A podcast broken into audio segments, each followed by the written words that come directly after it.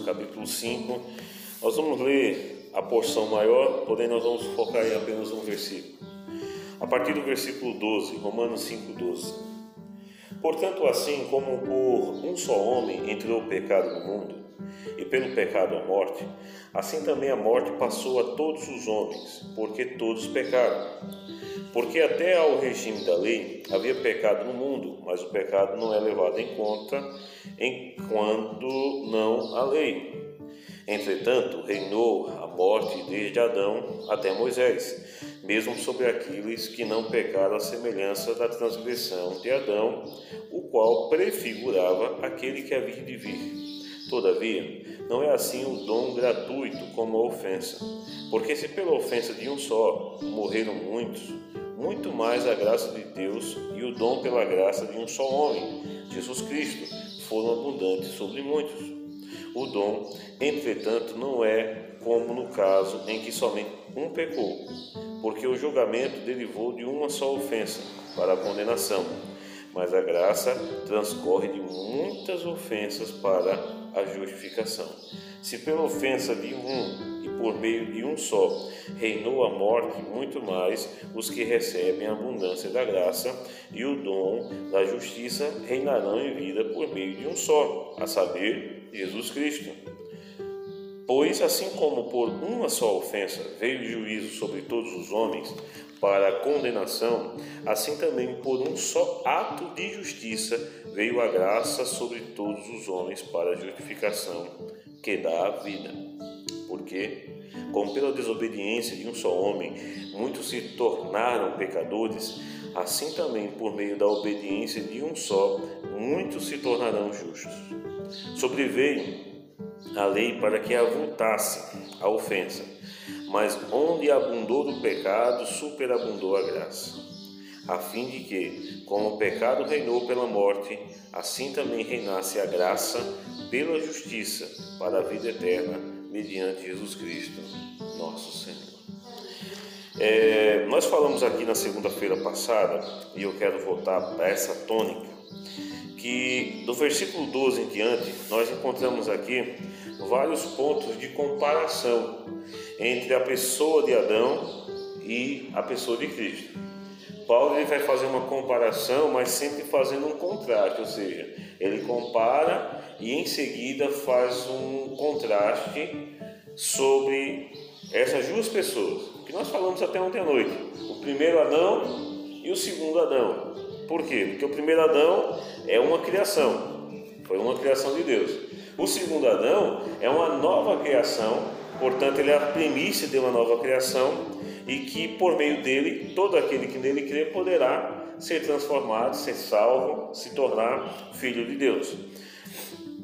Isso é interessante porque enquanto o, o pecado de Adão são tornou, né, levou-os às trevas que nunca viram um dia, em Cristo Jesus nós temos a certeza do dia que nunca se tornará em trevas, porque o nosso Senhor a sua graça, a sua salvação e o que ele fez por nós é muito superior ao que Adão fez.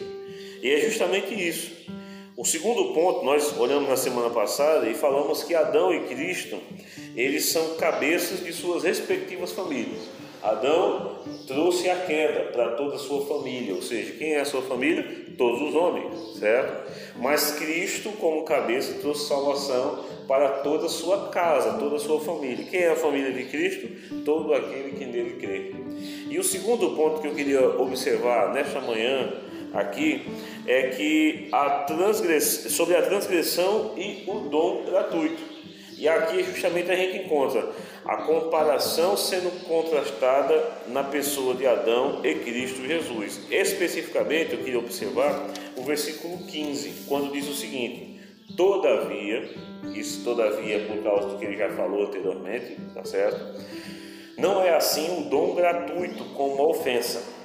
Você deve saber que o dom gratuito, ele vai deixar bem claro depois, que é a vida eterna tá certo? Todavia não é assim o dom gratuito como uma ofensa, porque se pela ofensa de um só morreram muitos, muito mais a graça de Deus e o dom pela graça de um só homem, Jesus Cristo, foram abundantes sobre muitos.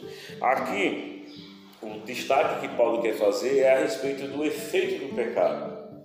O efeito do pecado de Adão, ele estendeu-se, ele foi muito além dele, que é o primeiro homem.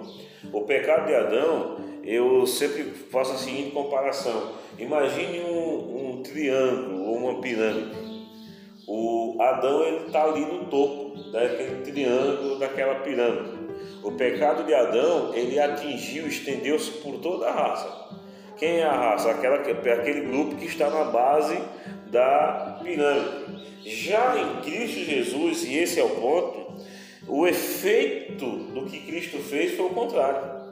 Enquanto Adão, que é o primeiro, ele peca e atinge a todos, Cristo Jesus, que é o primeiro de uma nova criação, certo?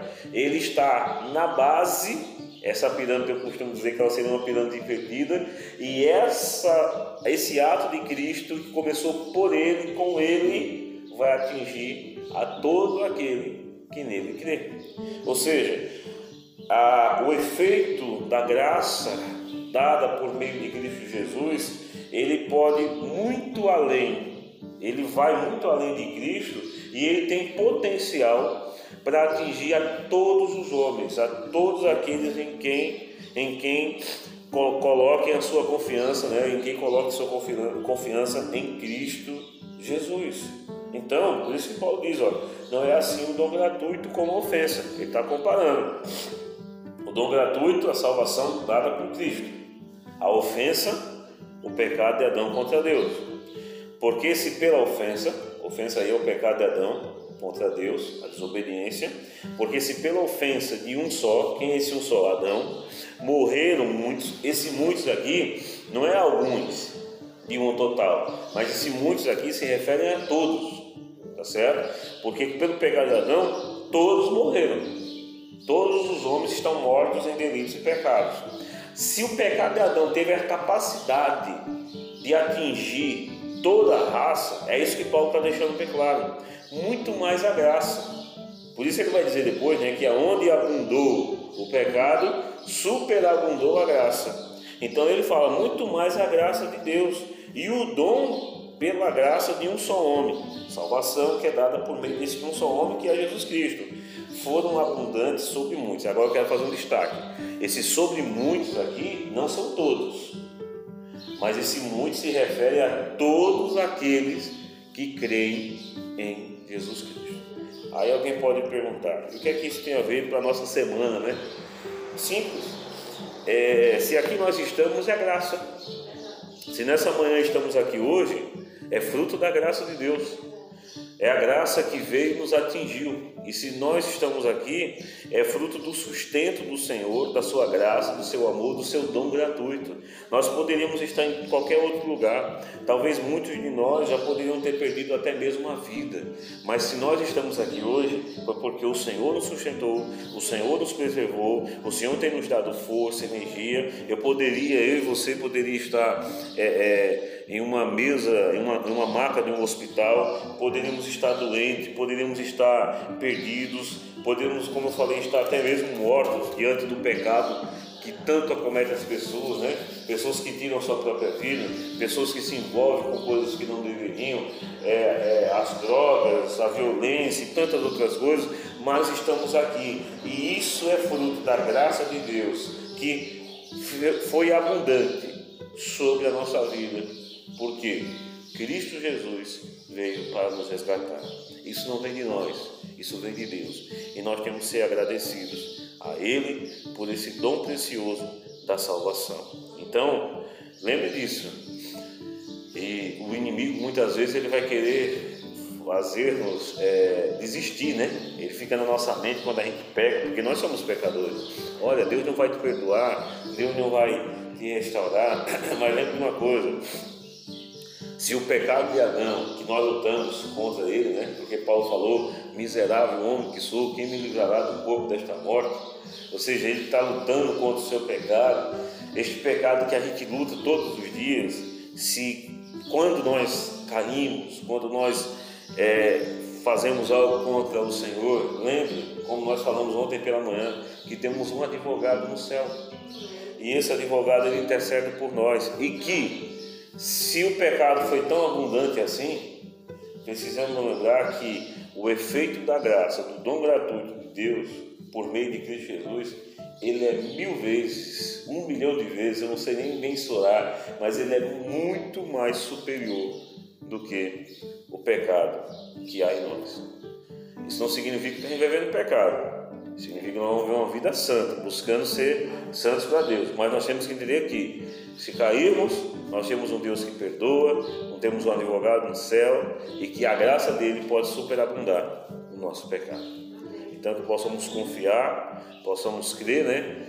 E ter essa certeza na nossa vida. Vamos ficar em pé, para a gente poder, em nome de Jesus, entregar este momento na presença do nosso Deus e assim começar a nossa semana debaixo da graça soberana do nosso Senhor.